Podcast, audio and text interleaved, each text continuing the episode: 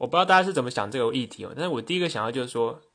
我的妈妈以前就告诉我说要早睡，早睡身体好。但是后来长大，我发现说我自己有一个适合我自己工作的时间，那就是在晚上，所以我觉得我应该是个夜猫子。嗯，我自己算是一个创作人，那我个人觉得我在晚上工作的时候，那种在自己夜深人静的感觉，